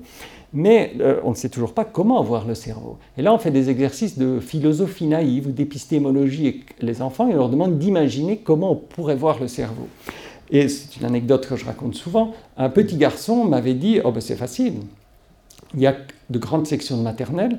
Euh, il n'y a qu'à envoyer les bestioles, dit-il. Alors, euh, ceux d'entre vous qui s'occupent de maternelle, vous pouvez imaginer ce que sont les bestioles à cet âge-là qui préoccupent beaucoup les enfants et les parents. Ce sont les poux qui sautent de tête en tête. Et il y a des livres, d'ailleurs, pour enfants qui s'appellent Les bestioles, l'histoire des poux. Et euh, alors les enfants rigolent, il faut surtout euh, utiliser ce type d'intuition. On dit à l'enfant très bien, mais comment ferais-tu avec les bestioles? Et cet enfant avait répondu, les cheveux sont des tubes, les bestioles vont rentrer par le tube, aller voir le cerveau, remonter par le tube et nous dire ce qu'elles ont vu. Qui était une très belle réponse. Par l'imaginaire enfantin, il avait en quelque sorte reconstruit ce qui était découvert scientifiquement et technologiquement, c'est-à-dire une technique d'imagerie cérébrale anatomique et fonctionnelle qui peut, à travers la boîte crânienne, voir in vivo le fonctionnement du cerveau et nous envoyer, je n'ai pas le temps de détailler, des informations qui font que sur ordinateur, on va avoir une reconstruction tridimensionnelle, millimétrique, point par point, du cerveau euh, de l'enfant. Et ça, une fois de plus, je me suis référé à l'Académie de Platon. Platon en rêvait, il était cérébrocentriste, mais il a fallu attendre deux millénaires, et aujourd'hui, pour la première fois chez l'enfant, euh, pour l'explorer euh, réellement, scientifiquement. Et enfin, on dit à l'enfant que pas loin de son école, ben, il y a une IRM. On lui dit d'abord que ce n'est pas comme ça que ça se passe, mais qu'il y a une autre technique, une caméra, qui permet de voir ce qui se passe dans son cerveau sans que ça fasse mal. Euh, il est allongé dans la caméra avec, euh, sous la protection et le conseil d'un médecin, et euh, on peut, s'il reste bien immobile, sinon l'image sera floue, voir ce qui se passe dans son cerveau. Et on apprend à l'enfant le cycle de l'IRM, imagerie par résonance magnétique. Et les enfants aiment beaucoup apprendre les mots nouveaux ou les sigles. Donc, quand on retourne à l'école après cette séance initiale, ils courent vers nous en général dans la cour de récréation et disent Monsieur IRM ou Madame IRM. Vous voyez comment, par tous ces détails, on nomme des choses essentielles. On leur dit que c'est un jeu, la science, mais un jeu scientifique avec des règles très sérieux, euh, qu'il faut suivre les consignes. Et on a introduit l'instrumentation, la mesure du corps, voir à l'intérieur de la tête et explorer le cerveau. Alors après, ça devient très sérieux. Euh, nos enfants sont préparés comme euh, des astronautes qui vont dans l'espace, comme Thomas Pesquet par exemple en France qui est allé dans l'espace. Minutieusement à l'école, on construit par exemple en carton avec l'enfant, selon un plan, une maquette de ce que sera l'antenne de l'IRM, l'antenne de résonance magnétique. Si vous avez passé une IRM, vous savez que votre tête a été introduite dans ce type d'antenne qu'on appelle le casque de chevalier, que chaque enfant a construit en carton avec du scotch et le met sur sa tête en jouant en chevalier on l'entraîne à ce que, une situation qui n'est quand même pas naturelle, à ce qu'il ait la tête confinée dans ce qui sera l'équivalent du casque de l'IRM. Dans les classes, il existe des tunnels en tissu, comme ça, très souvent, ludiques, qui se replient sur eux-mêmes et qui forment un, cercle. Mes collègues, maintenant, mon laboratoire, en ont tous plusieurs dans leur coffre de voiture, et quand on va à l'école, on, on allonge le tunnel, l'enfant s'y couche, il apprend le confinement horizontal, qui sera l'équivalent du tunnel de l'IRM, il met le casque de chevalier quand il est dans le tunnel, et euh, comme ce tunnel est en tissu, on l'a découpé, on introduit une tablette tactile numérique, et sur l'écran, l'enfant va par exemple, c'est ce qu'on a fait dans ce cas-là, voir l'épreuve de conservation du nombre de Piaget. Il aura dans euh, les mains, on ne voit pas bien ici, mais on le verra après, un boîtier réponse avec une touche lisse et une touche rugueuse euh, qu'on a dû construire de façon tactile, parce que sinon, lorsque l'enfant est couché, quand il répond, tous les enfants, et vous et moi aussi, on regarde nos doigts, coordination, vision, préhension, quand on répond. Or, il ne faut surtout pas que l'enfant bouge et qu'il reste bien allongé. Donc la seule façon de court-circuiter l'envie de regarder ses doigts, c'est qu'au niveau tactile, les touches soient suffisamment discriminantes. Et c'est ainsi qu'on a eu l'idée, avec mes collègues, de construire une touche toute lisse, comme une demi-bague, euh, et une touche rugueuse. Et les enfants ont appris dans d'autres petites tâches que rugueux c'est pas pareil et lisse c'est pareil. Ce qui fait que lorsque l'enfant sera confronté à la tâche de Piaget, s'il juge que la quantité est la même, il appuiera sur le bouton lisse, et s'il juge, juge qu'elle est différente, il appuiera sur le bouton rugueux. Vous voyez comment, avec toutes ces inventions, à la fois technologiques, scientifiques et de psychologie presque clinique de l'enfant, on va pouvoir faire un petit exploit, c'est-à-dire mettre des enfants dès la grande section de maternelle dans l'IRM pour observer ce qui se passe dans leur cerveau. Et pourquoi est-ce intéressant de le faire dans une tâche de Piaget? Parce que Piaget était euh, convaincu, du point de vue épistémologique, que l'intelligence de l'enfant, disait-il, est la forme ou une des formes optimales de l'adaptation biologique. Donc c'était une obligation scientifique et intellectuelle aujourd'hui d'utiliser les technologies les plus performantes de la physique, de l'informatique, pour explorer précisément comment l'enfant devient intelligent, comment il change de stade. Aujourd'hui, on ne parle plus de stade comme vous l'avez vu, mais comment il change de stratégie euh, alors qu'il est confronté à ce type de tâches. Alors je passe rapidement sur les photos parce que vous avez l'explication, c'est pour que vous voyez la mise en situation. C'est une journaliste du magazine La Recherche qui a fait ce reportage on a aussi préenregistré les bruits d'IRM pour que l'enfant euh, ne sursaute pas, il soit familiarisé. Euh, et donc les enfants entendent ce bruit et disent Oh, c'est comme de la musique techno. C'est pas très harmonieux, mais ils dansent dessus et donc ils se familiarisent également au bruit. Là, c'est l'enfant qui signe son consentement éthique euh, avant, même si c'est celui des parents s'agissant de mineurs qui juridiquement est essentiel. La petite fille, j'ai oublié de vous dire qu'on leur apprend à faire le jeu de la statue, ce que les enfants font déjà au cours de gym ou en récréation, mais là c'est le jeu de la statue alors qu'ils seront dans l'IRM. Et quand ils seront couchés dans la machine, on leur dira via un système vidéo statue. Et quand ils entendent statue, ils ne bougent plus. Et ils aiment beaucoup hein, faire cela. Euh, voilà, l'ultime préparation. Vous voyez comment avec mes collègues, sous le regard de la maman, les enfants sont minutieusement préparés. Et là, au final, c'est avec tout cela qu'on est parvenu à mettre l'enfant dans une situation comparable aux tests, aux épreuves, aux tâches classiques d'intelligence comme celle de Piaget, alors qu'on observera in vivo son fonctionnement neuronal. Vous voyez que l'enfant a en main les deux touches qui lui permettent de faire un jugement on a inventé là un paradigme expérimental de neuroimagerie pour la psychologie du développement, parce qu'ici il s'applique au nombre. Mais souvenez-vous de l'architecture cognitive, objet, nombre, catégorisation, raisonnement. Avec ce dispositif, vous pouvez tester tous les aspects, et on l'a fait. On le fait avec des enfants plus grands, des adolescents, pour une tâche de raisonnement. Ils doivent prendre une décision pour savoir si un syllogisme est correct. S'il est correct, il appuie sur le bouton lisse, incorrect, rugueux. On l'a fait pour des tâches de catégorisation. On peut le faire pour des tâches de permanence de l'objet. Donc, chacun de ces domaines de l'intelligence peut être avec un dispositif comme cela réévalué, puisqu'au final, toutes nos décisions, même décisions politiques à haut niveau, finissent toujours par oui ou non, par un choix ou l'autre, même si avant, certaines stratégies sont complexes l'enfant juste avant de passer l'IRM et nous, lorsque l'enfant est dans l'IRM, vous voyez le petit, à peine ses pieds qui dépassent, qui sortent de la machine, nous sommes dans la salle de contrôle et c'est là que nous avons la reconstruction tridimensionnelle point par point du cerveau de l'enfant. Et ça, c'est tout à fait nouveau.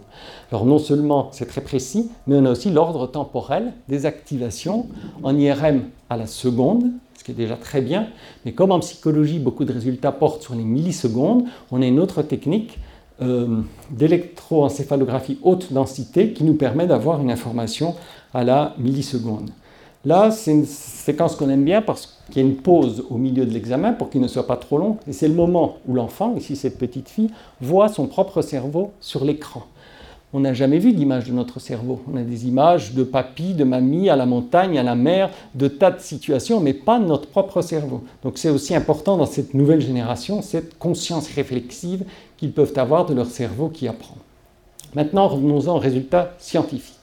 La découverte que l'on a faite avec tout le groupe d'enfants que vous avez observé, euh, que je vous ai montré tout à l'heure, c'est que cette fameuse tâche de conservation du nombre de Piaget mobilise une région très connue, notamment confirmée en imagerie chez l'adulte par Stanislas de Hahn, une région du dénombrement. Donc toute tâche de mathématiques ou de quantification mobilise un épicentre du cortex pariétal, c'est le lobe pariétal de notre cerveau, et cet épicentre s'appelle le sillon intrapariétal. Donc c'est retrouvé dans tous les laboratoires du monde qui font une imagerie cérébrale, lorsqu'on doit porter un jugement quantitatif, même parfois des équations complexes, on a toujours cette région qui s'active. L'intérêt du résultat qu'on a trouvé, c'est que vous voyez qu'il n'y a pas que cette région. Pour que l'enfant réussisse la conservation du nombre, il faut aussi que très très loin, de façon très distante, dans son cortex préfrontal, il active cette région qu'on appelle le cortex préfrontal inférieur droit. Ici, la tâche est très visiospatiale, donc c'est dans l'hémisphère droit. D'autres tâches plus linguistiques de raisonnement, par exemple, sur des règles conditionnelles, mobilisent la région homologue à gauche. Et dans le résultat, nous avons les deux. Ici, c'est plus économique euh, pour l'enfant de gérer dans le même hémisphère. Le cortex préfrontal inférieur droit, qui lui aussi, par nos études, mais beaucoup d'autres, est confirmé comme étant l'épicentre de notre capacité d'inhibition des automatismes et des heuristiques. Dès l'instant où on doit inhiber un automatisme, qu'il soit moteur ou cognitif, il faut mobiliser cette région qui elle-même, comme on l'a vu, a une maturation très très lente, parce que c'était la dernière courbe de maturation. Et ce qui se passe dans l'épreuve de Piaget, ceci c'est ce qu'on appelle dans le cerveau de l'enfant un phénomène de spécialisation fonctionnelle interactive, c'est le mot scientifique, je vous le traduis, ça veut dire apprendre à faire travailler ensemble des régions différentes de son cerveau et parfois très distantes. Elles doivent se spécialiser ensemble. Et donc ici, et ça correspond bien à l'analyse que je vous ai donnée de la tâche de Piaget, l'enfant ne doit pas seulement utiliser un algorithme de comptage qui est dans le cortex pariétal, mais il doit, grâce à son cortex préfrontal, être capable d'envoyer un ordre inhibiteur et activateur à longue distance et à des neurones à axones longs dans le cortex préfrontal et uniquement, envoyer un ordre inhibiteur et activateur à longue distance dans le cortex pariétal pour dissocier l'algorithme de comptage, de l'heuristique spatiale. Et pourquoi est-ce dans la même région? Parce qu'il se fait que dans le cerveau humain, c'est dans le cortex pariétal que l'on construit aussi l'espace, la géométrie, la longueur. Et donc finalement, un peu à l'aveugle, mais Piaget avait une excellente intuition en créant cette situation parce qu'elle était un vrai défi pour le cerveau de l'enfant, lié à la co-construction dans la même partie du cerveau de l'espace et des maths, pour dire rapidement. Et donc aujourd'hui, on peut vraiment, j'espère que c'est la diapo suivante, oui, voilà, on peut vraiment d'abord montrer que cette région de l'inhibition est bien corrélée avec des tests d'inhibition autres que l'on fait réaliser à l'enfant à l'école. Là, c'est par exemple un test de Stroop, où il y a un conflit entre le corps de l'animal et sa tête, et l'enfant doit dénommer rapidement le nom du corps de l'animal. Quand il s'agit d'un mouton avec une tête de mouton, c'est facile. Il n'y a pas de conflit, comme quand la longueur est égale au nombre. Mais quand il s'agit d'un cochon avec une tête de vache, il y a un conflit, surtout qu'on identifie plutôt selon la tête. Eh bien, le score, ce qu'on appelle un stroop animal, parce qu'il y a aussi le stroop plus classique pour les enfants plus grands, le mot vert écrit en rouge, par exemple. Le mot vert écrit en rouge, et vous devez dénommer la couleur d'impression du mot. C'est l'équivalent de ce test pour l'enfant d'école maternelle et qui a été validé en, en neuropédiatrie. Donc on a utilisé ce test comme contrôle extérieur que nous ont demandé des experts, des référés, et on a pu montrer une très belle corrélation entre la variabilité des performances des enfants dans ce test et le signal BOL, donc le signal neural d'oxygénation du sang, dans la région de l'inhibition lorsque l'enfant résout la tâche de Piaget. Or, dans un cas, c'est une tâche de catégorisation, chez Piaget, c'est une tâche de nombre, ce qui nous montre bien que c'est la capacité centrale, exécutive d'inhibition qui est impliquée et pas le nombre lui-même. Pourquoi est-ce possible? Parce qu'en effet, comme je l'évoquais en physiologie, et Jean-Pierre Changeux a très bien montré cela, dans le cortex préfrontal, nous avons des neurones à axones longs qui peuvent avoir jusqu'à 10 cm. Et ce qu'on est en train de découvrir, notamment grâce aux mesures de connectivité, c'est-à-dire les faisceaux de matière blanche qui entourent les axones et qui accélèrent la vitesse de conduction de l'influx nerveux, que euh, en fait l'enfant doit apprendre très vite, le plus vite possible, dans une tâche, envoyer un ordre inhibiteur vers le cercle blanc ici, qui symbolise le système heuristique, la longueur, pour ensuite envoyer un ordre activateur vers l'algorithme, le comptage, qui est tout à fait connexe dans le sillon intrapariétal, qui se superpose anatomiquement. Et ce qu'on est en train de découvrir, pour nous c'est passionnant, c'est que cette, cette, superposition anatomique crée ce qu'on a toujours appelé, avec Stroop depuis 1935, l'interférence cognitive. Tous les étudiants psychologues ont appris l'interférence. Eh bien, on découvre dans un grand nombre de situations que cette interférence, en fait, vient, apparaît quand il y a par ailleurs superposition anatomique totale ou partielle des stratégies, des réponses qui sont en interférence. Et c'est tout à fait le cas pour le, nombre euh, et la longueur dans l'épreuve de Piaget. Et donc, c'est un phénomène qu'on peut appeler de géopolitique cérébrale, c'est-à-dire l'enfant doit apprendre, tel un ministre de l'Intérieur qui enverrait des ordres à son préfet en province, donc du cortex préfrontal vers un lobe, doit apprendre à envoyer un ordre inhibiteur et activateur à longue distance. Et c'est cela, la spécialisation fonctionnelle interactive. Être capable de faire travailler ensemble des régions très différentes en n'oubliant pas cette double dynamique que j'ai évoquée dès le départ d'inhibition et d'activation. Et donc ça, on l'a démontré de façon très précise et aussi avec, euh, vous voyez ici un enfant qui passe de l'EEG haute densité, on a la résolution temporelle en dizaines de millisecondes, et vous voyez ici que d'abord le sillon intrapariétal lié à la longueur s'active. Si l'enfant s'arrête là, il va répondre, comme Piaget l'observait, qu'il y en a plus là parce que c'est plus long, plus au-dessus parce que c'est plus long. Ensuite, il faut que le cortex préfrontal, zone épicentre de l'inhibition, s'enclenche pour envoyer un ordre inhibiteur vers ce sillon intrapariétal dédié à la longueur, donc l'heuristique longueur égale nombre, et en un troisième temps, envoyer un ordre activateur vers une autre partie du sillon intrapariétal qui est dédiée à l'algorithme exact de comptage. Et c'est aussi précis ce qui se passe en fait. Et c'est de cela qu'il faut avoir conscience pour réellement comprendre euh, la construction de l'intelligence et l'exemple qu'on vient de voir concernait le nombre. Un exemple pour le raisonnement vous allez voir que si on considère l'adolescent ou le jeune adulte, dans des tâches cette fois de raisonnement conditionnel, du type s'il n'y a pas de carré rouge à gauche, alors il y a un cercle jaune à droite, et qu'on demande à l'enfant, à l'adolescent, pour le coup, à vous-même, si on avait le temps de rendre cette règle fausse, un test de falsification de règles conditionnelles, comme se seraient amusés à faire les logiciens, Aristote, Descartes ou Piaget, eh bien on constate, et là on rejoint le constat de Kahneman, que la plupart des individus interrogés, y compris les adultes, et on a testé en France, c'est qu'un groupe de polytechniciens, donc qui ont tous les algorithmes logiques et mathématiques utiles à la résolution de cette tâche, eh bien, la plupart des individus se trompent, répondent carré rouge, cercle jaune, qui est une heuristique d'appariement perceptif, qui consiste à reprendre les deux éléments, les deux formes géométriques qui étaient citées dans la règle, euh, mais qui ne rend pas du tout la règle fausse. S'agissant d'une règle conditionnelle, l'algorithme exact est une table de vérité très simple antécédent conséquent, partie ci de la phrase, partie alors, deux valeurs de vérité, vrai ou faux. Premier cas de figure vrai, vrai. Deuxième vrai, faux. Faux, vrai. Faux, faux. Si on décline cet algorithme exact, on sait que la seule situation dans ce tableau, la seule ligne qui est susceptible de rendre la règle fausse, c'est un antécédent vrai, être dans les conditions d'application de la règle, et un conséquent faux. C'est-à-dire que dans ce cas, il fallait ne pas mettre de cercle rouge, de carré rouge à gauche, puisque la règle disait s'il n'y a pas de carré rouge à gauche, il fallait que l'antécédent soit vrai. Pour dire rapidement, il fallait donc inhiber carré rouge, et ensuite ne pas mettre de cercle jaune à droite pour rendre le conséquent faux, euh, c'est-à-dire inhiber cercle jaune. Donc la réponse carré vert, carré bleu, pardon, losange vert, est une réponse logique. Mais il y a des tas d'autres réponses logiques possibles que vous avez peut-être eu le temps de rapidement imaginer. Néanmoins, notre cerveau, qui normalement est au stade logico-mathématique de Piaget, qui devrait réussir cette tâche qui peut vous paraître complexe, mais qui est en fait extrêmement simple, vous la retrouverez dans, dans, mes livres, euh, est une tâche qui doit être absolument réussie au stade logico-mathématique de Piaget, la dernière marche de l'escalier que l'on voyait tout à l'heure. 90% des populations interrogées échouent. Donc, le décalage, le décalage à la logique n'est pas l'exception, comme le disait Piaget, c'est la règle. Et c'est ce qu'a découvert Kahneman. Pourquoi il a eu son prix Nobel d'économie? À savoir que très souvent nous sommes heuristiques et irrationnels.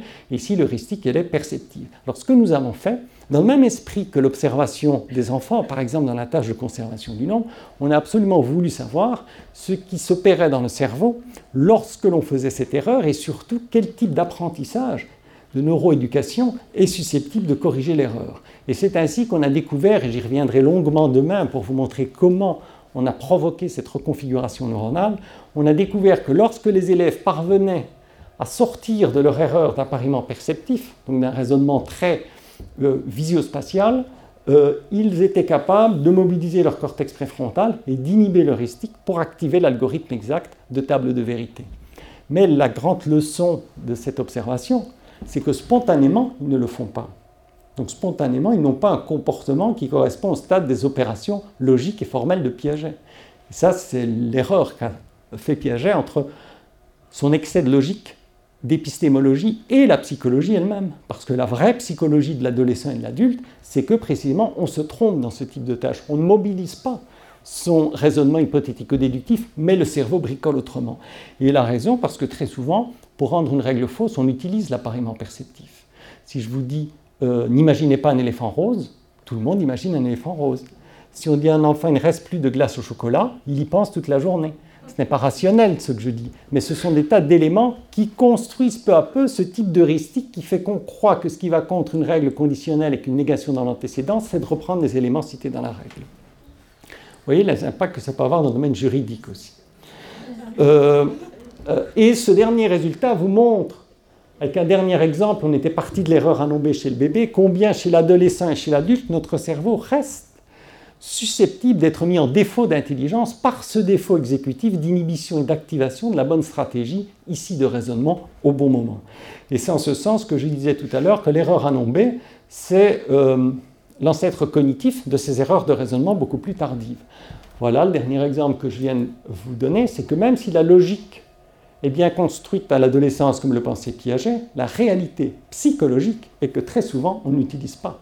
Et nous sommes dominés par nos heuristiques, d'où les décisions absurdes, d'où les, observations de comportements euh, irrationnels qui sont vrais, comme on le sait, dans le domaine logique et aussi dans le domaine moral, le désordre social et dans le monde que j'évoquais tout à l'heure. Donc demain, on verra comment entre le pré-test et le post-test, on peut par une pédagogie particulière, par une pédagogie particulière, déclencher cette reconfiguration cérébrale qui est en fait une illustration ici dans le cerveau de l'abstraction, parce qu'on va passer de la perception à la logique.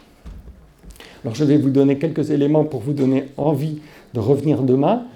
Et euh, ensuite, on passera aux questions. Alors euh, là, une fois de plus, c'est dans cet esprit-là. On verra des situations d'entraînement à la logique, telles qu'on les fait classiquement à l'école, et on verra que de répéter l'algorithme exact de la table de vérité fait que l'élève comprend, évidemment, dans la situation où on l'explique, mais ne va pas transférer dans des situations nouvelles où le piège de raisonnement réapparaît. Et qu'il faut lui apprendre avec un système très pratique d'inhibition et d'activation qui est une épure pédagogique, qui correspond exactement au modèle théorique que je vous ai montré au départ, on apprend par l'action à inhiber et activer des cartons réponses qui eux-mêmes correspondent pour les uns à des heuristiques et pour les autres à des algorithmes. Et cela, on le fait chez l'adulte, mais on le fait dès l'école maternelle. Et en fait, ces deux systèmes, soit un attrape-piège qui va entraîner l'inhibition, où l'enfant va glisser sa réponse spontanée sous des hachures, qui fait qu'il ne peut plus l'utiliser, mais ces hachures, cette zone hachurée est transparente parce qu'il y a une trace de l'erreur. Ce n'est pas une erreur définitive, comme l'aurait cru Piaget, ou qui correspond à un stade archaïque qui doit disparaître. C'est une heuristique qui va remarcher juste après. Donc c'est une inhibition temporaire pendant la tâche, avec une pédagogie positive de l'erreur, visualisation de l'erreur, mais dans ce cas-là, le carton, donc l'erreur qui correspond l'heuristique, et le professeur doit à ce moment-là faire une cartographie des heuristiques en jeu, euh, doit être bloqué, inhibé, pour prendre un carton réponse qui n'était pas du tout la réponse spontanée de l'enfant, mais qui correspond à un algorithme logique exact. Et on se rend compte que c'est cet apprentissage-là, et uniquement celui-là, qui pas qu'on se on observe directement, qui entraîne la reconfiguration cérébrale que je vous ai présentée, alors que l'apprentissage à la logique sert dans la tâche, mais n'entraîne pas ce transfert métacognitif et cette reconfiguration cérébrale. Or, ça, c'est ce qu'on fait en général à l'école. Et c'est ce qu'on fait avec les enfants. Quand on se trompe, on répète la notion, on réexplique l'algorithme. Euh, cette façon de dissocier des situations d'apprentissage qui provoquent des reconfigurations cérébrales peut nous faire espérer, c'est la seule diapositive en anglais, pardonnez-moi, qu'on commence aujourd'hui les tout premiers pas, c'est très modeste, de vraies sciences de l'éducation, comme avec Claude Bernard au XIXe siècle, la médecine, depuis ou après les médecins de Molière, est peu à peu devenue une science expérimentale et la physiologie. Et euh, cette découverte par cet entraînement de l'inhibition cognitive, donc du cortex préfrontal, de la découverte par l'enfant lui-même, par l'élève, de la solution, c'est-à-dire qu'il va passer d'une erreur de logique ici en bleu clair à une solution logique, cette différence n'est observée que dans une condition particulière sur laquelle nous reviendrons demain, avec un apprentissage particulier. Et ça, pour moi, c'est ce que je développe dans le livre chez Mardaga, c'est le cœur du début de la neuropédagogie. C'est-à-dire qu'on peut, par des situations psychologiques, concrètes, faites à l'école, entre un élève et son professeur, on est ici dans une zone proximale de développement, comme l'aurait dit Vygotsky, une interaction sociale, on peut observer l'effet à la fois sur les performances et sur le cerveau, et surtout le passage par le cerveau nous permet de savoir, en lien avec d'autres études, quelle fonction est exactement sollicitée. Et on ne confond plus, par exemple, si on reprend la tâche de Piaget, l'espace et le nombre. On sait que c'est une situation euh, plus euh, spécifique. Donc l'éducation, par exemple, dans ces images, est la clé de cette reconfiguration cérébrale. On pense souvent que l'imagerie cérébrale nous montre simplement où les choses se passent, ce qui peut n'intéresser au final qu'un biologiste ou un anatomiste. Ici, ce n'est pas cela. C'est passer par l'imagerie cérébrale pour tester l'impact de pédagogie et savoir sur quoi exactement, sur quel processus neurocognitif les pédagogies s'observent. Parce que c'est une interaction entre un professeur et un élève qui a entraîné chez le même élève cette plasticité, c'est-à-dire cette reconfiguration neuronale. Donc on n'est plus dans la phrénologie, à savoir la maths ou telle ou telle région, c'est précisément comment dans une même tâche, par une intervention euh, psychologique, on est capable de mobiliser des régions et des réseaux complètement différents. Vous avez ici une reconfiguration postéro-antérieure dans la même tâche de raisonnement logique. Donc il ne s'agit pas de trouver la région de la logique, il s'agit de voir comment les réseaux se reconfigurent sous l'impact d'une intervention éducative. Ce qui, vous le comprenez, responsabilise énormément les professeurs, énormément les parents, parce qu'il ne s'agit pas de dire les neurosciences, c'est génétique, donc c'est inné, c'est la structure du cerveau, et l'école ne peut rien y faire, c'est tout le contraire. Euh, l'école a un impact énorme sur le cerveau des élèves et il faut plus finement mesurer par des allers-retours du laboratoire à l'école euh, quel type d'impact on peut avoir. C'est en ce sens que je dis, vous avez vu des humains tout à l'heure qui passaient des expériences, que les neurosciences contemporaines sont extrêmement humanistes, au sens où il était Montaigne qui parlait déjà d'une éducation au contrôle de l'esprit. Et ceci, c'est une éducation au contrôle de l'esprit dans une tâche de raisonnement. Vous retrouvez donc ce système heuristique pour le raisonnement chez l'adulte et l'adolescent, l'inhibition de l'heuristique d'appariement perceptif pour activer l'algorithme qui était la table de vérité logique que j'ai rapidement décliné. Euh, et pour les philosophes d'entre vous, on retrouve aussi la distinction de Pascal entre esprit de finesse et esprit de géométrie. La finesse sont les heuristiques, la géométrie sont les algorithmes. En classe, euh, on décline maintenant ces découvertes euh, avec des situations que les professeurs imaginent dès la classe de maternelle. Je vous ai parlé de polytechnicien tout à l'heure, mais euh, on peut commencer très très tôt. Et on a ainsi réexploré, et je vous le présenterai donc demain, l'objet, le nombre, la catégorisation, avec à la fois l'idée que l'émergence d'un comportement nouveau à l'école dépend de la maturation des systèmes cérébraux, ce que l'on a vu pour le cortex préfrontal, de la spécialisation interactive de plusieurs euh, régions distantes, par exemple le frontal et le pariétal dans la tâche de Piaget, et le tout sous l'impact euh, essentiel de l'apprentissage, qui justement ne doit pas attendre cette maturation, mais qui peut euh, apprendre à faire travailler des régions différentes pour gérer ce système dynamique et non linéaire qu'est le cerveau humain. Toutes ces recherches sont collectives. Vous avez ici une photographie de mon laboratoire euh, à la Sorbonne. Vous voyez tous ces jeunes gens, professeurs, chercheurs au CNRS, maîtres de conférences, doctorants. Encore une doctorante, cette jeune fille-là soutenait sa thèse ce matin. Euh, tous ces jeunes gens travaillent sur ces questions, vont consacrer leur vie à comprendre le lien entre développement du cerveau, euh, psychologie de l'enfant, du développement et éducation. Euh, historiquement, le laboratoire que je dirige fut toujours un laboratoire de psychologie dédié à ces questions, quatrième étage du 46 rue Saint-Jacques à la Sorbonne. Théodule Ribot, Alfred Binet, qui a inventé les échelles d'intelligence qui devinrent le quotient intellectuel, Henri Pierron, Jean Piaget, qui a fait des stages. Et aujourd'hui, nous utilisons des situations classiques, informatisées. Tous les niveaux d'organisation du vivant sont observés. On a vu des exemples d'imagerie cérébrale jusqu'au comportement, mais on peut aussi aujourd'hui faire des mesures génétiques salivaires pour des gènes d'intérêt liés à la réceptivité à l'apprentissage ou à la modulation d'un endophénotype, c'est-à-dire la dopamine, qui est la substance chimique qui module ces fonctions exécutives d'inhibition et d'activation dans le cortex préfrontal. Et tous les enfants sont différents à cet égard. Euh, nous avons aussi des, logiciels d'intelligence artificielle qui détectent la variabilité interindividuelle structurale dans le cerveau humain, qui est très grande, et il faut la comprendre. Euh, euh, grâce à un logiciel que vous avez sous les yeux, qui peuvent être liés en partie à la prédiction des performances scolaires pour la lecture, et donc on éclaire l'éducation, l'apprentissage, et à la fois les contraintes et le potentiel, c'est-à-dire la liberté, et en l'occurrence la liberté pédagogique.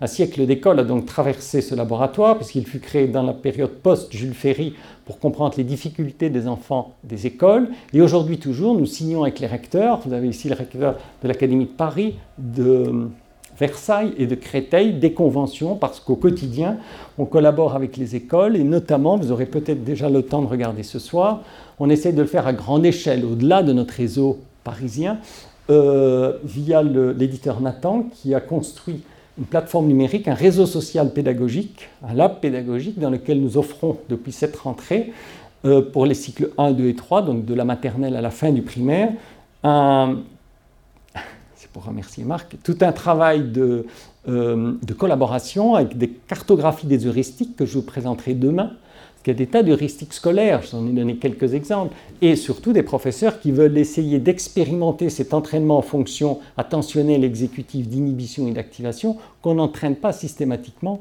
euh, à l'école. Je remercie donc Marc Richel de m'avoir donné l'opportunité de vous présenter cela aujourd'hui et encore euh, demain.